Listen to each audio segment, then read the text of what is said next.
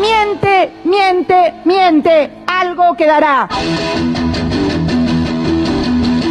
Mentiras de la historia jamás contadas. Mentira, mi vida, lo que se da y no se mira. Mentira, fundida por miel que va Hacia 1851, la localidad de Arocena, provincia de Santa Fe, don Manuel Zampati, alias Zapatín, comenzó a fabricar el primer alfajor argentino. Consistía en una golosina compuesta por tres galletas pegadas con dulce de leche y bañadas en azúcar. El alfajor es un invento antiquísimo de origen árabe y fue traído a estas tierras por Omar Khayyam Laden, chosno de Osama Bin Laden, oriundo del Al-Andalus, hoy Andalucía, España. Proviene de la palabra al-hasu, que significa el relleno. Zapatín, el arocenense, no tenía la menor idea del origen de esta golosina, ni de su nombre alfajor. Él simplemente aprovechó galletas viejas que tenía como destino el chiquero, las unió con dulce de leche y las espolvoreó con azúcar húmeda, y así las puso en el mostrador a la venta. Y aquí que ese mismo día entra al almacén el turco Mohamed, tatarabuelo del jugador de Boca, Huracán, Independiente y Fiorentina, y al ver los alfajores Zapatín, exclamó en su cocoliche sirio santafesino, Oh, Alá es grande, tienes alfajor, y se llevó toda la asistencia. Es ahí donde Zapatín plagió el nombre y el alfajor pasó a ser alfajor. Al año siguiente, un 3 de febrero de 1852, estalla la batalla de Caseros, entre el ejército de la Confederación, al comando de Juan Manuel de Rosas, y el ejército grande, compuesto de tropas brasileras, uruguayas y fuerzas provenientes de distintas provincias argentinas, comandadas por el gobernador de Entre Ríos, Justo José de Urquiza. La batalla tiene lugar en donde hoy se encuentra el Colegio Militar de la Nación, en el Palomar, y termina con la victoria del Ejército Grande y la derrota de Rosas. De ahí el eslogan adaptado a un proverbio turco que usó Justo José para su campaña de la victoria. El hombre es más resistente que el hierro, más fuerte que la piedra y más frágil que eliminó el las. Con lo quedó y más frágil que rosas. Este fue el final del poder de Juan Manuel que ya venía restaurado y no se pudo reponer. ¿Y qué tiene que ver, se preguntarán, el alfajor de Zapatín con la batalla de Caseros? Bien, el tema es así. Zapatín ingresa a las filas del ejército grande al cual solo se ingresaba con mayoría de edad, representando a Santa Fe, no porque tuviese una ideología afín a Urquiza o fuese antirrocista. Al contrario, gracias a la criada de rosas que se le quemó la lechada, él había conocido el dulce de leche. Las razones belicistas ante la Confederación eran otras. Corría el año 1845 y en un bailongo en la pulpería de Santa Lucía, un payador mazorquero porteño le había piantado la mina, una rubia de ojos celestes.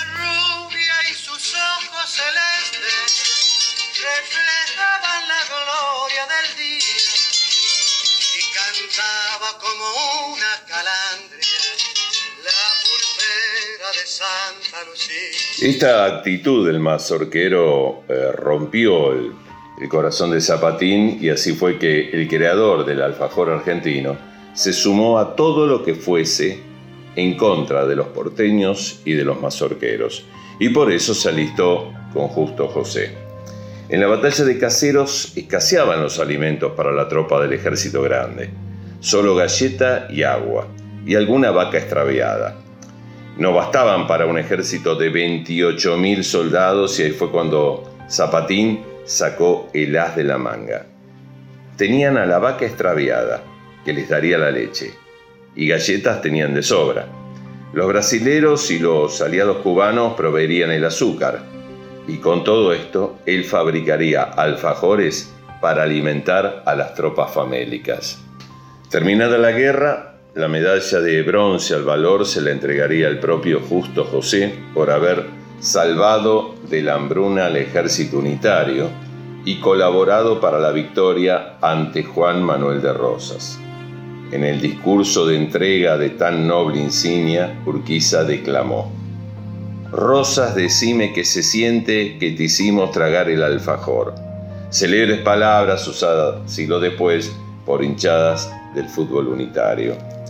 Ese día de festejo por la victoria, la vaca también recibió una medalla, esta de plata, por ser parte de esta victoria. Manuela, nombre con el que habían bautizado las tropas unitarias a la vaca, por parangonarla con Manuela Escurra, la madre del autor de Instrucciones a los mayordomos de estancia y Gramática Diccionario de la Lengua Inclusiva, es decir, don Juan Manuel de Rosas. La vaca Manuela nunca fue asado y murió de vieja a los 30 años. Por otra parte, el alfajor fue parte de la vida política argentina, no solo en esta batalla de caseros. El nombre de alfajor Balcarce, por ejemplo, es por Mariano Balcarce, embajador y yerno de don José de San Martín, de quien Bartolomé Mitre dijese es blando como un alfajor. El alfajor estaba incluido en la bolsa de juguetes que para Navidad regalaba la Fundación Eva Perón.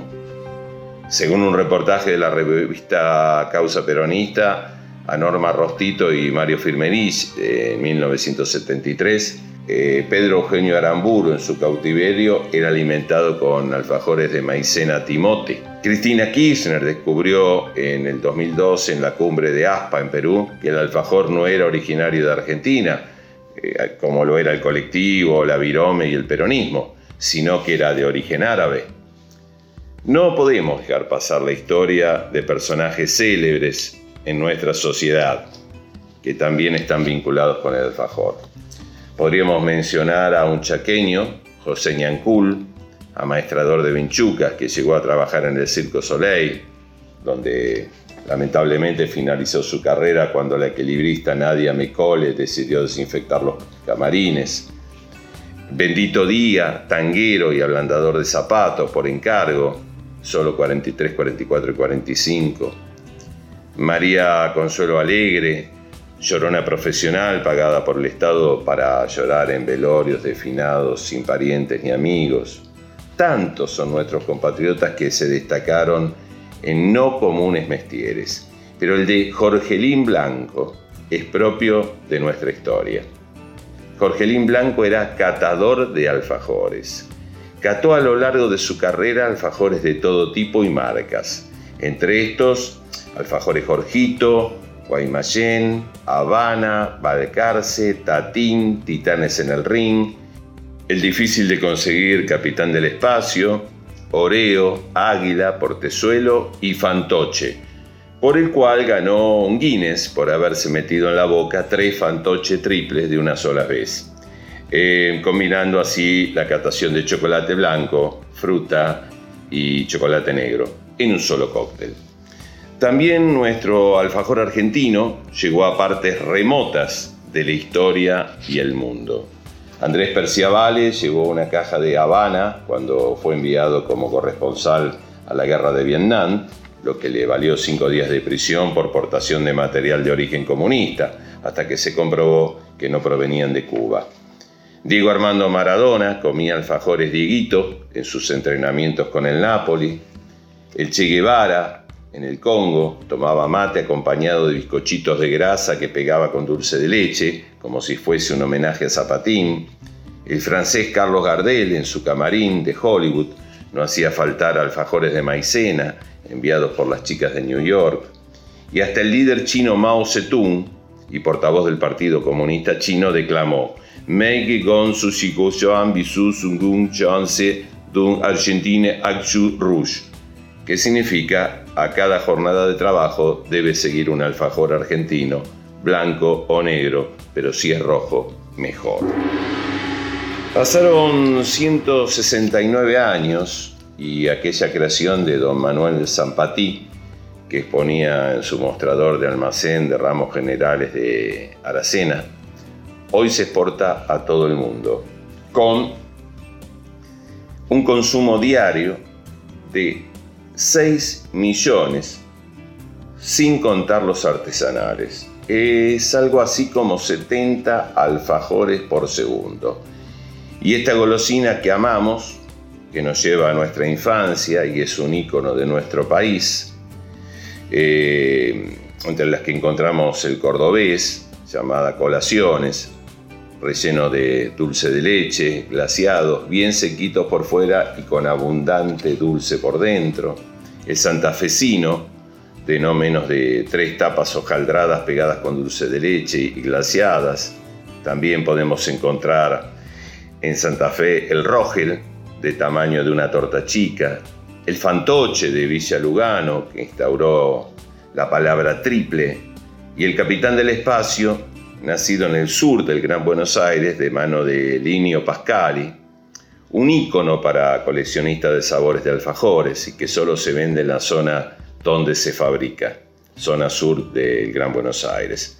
Su nombre es un gran secreto, Muchos se han preguntado por qué capitán del espacio, que por la llegada del hombre a la luna era una de las opciones, y por tal y por cual. Pero el gran secreto lo develaremos ahora en Mentiras de la Historia Jamás Contadas. Linio Pascali trabajaba en el frigorífico La Negra hasta que decidió comprar una fábrica de alfajores que había quebrado su actividad. Al despedirse de sus compañeros dice que uno le preguntó en tono de broma, ¿y ahora a qué te vas a dedicar? ¿A capitán del espacio? Y sí, Don Liño se dedicó a capitán del espacio, el cual varios años después de la muerte del creador sigue surcando las galaxias del sur, ya que no se consigue en otro lugar. Y con esto nos despedimos. Gracias, querido alfajor, amigo inseparable de mis recreos de primaria y mis domingos de tribuna. Y fui creyendo en ti sin sospechar que solo estaba frente a un profesional